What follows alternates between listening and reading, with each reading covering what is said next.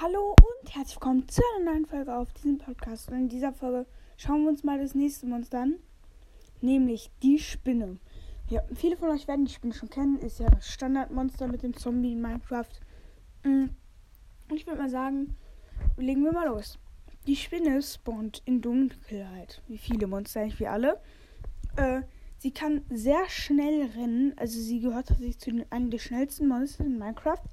Weil sie wirklich, sie ist ja schneller als alle anderen.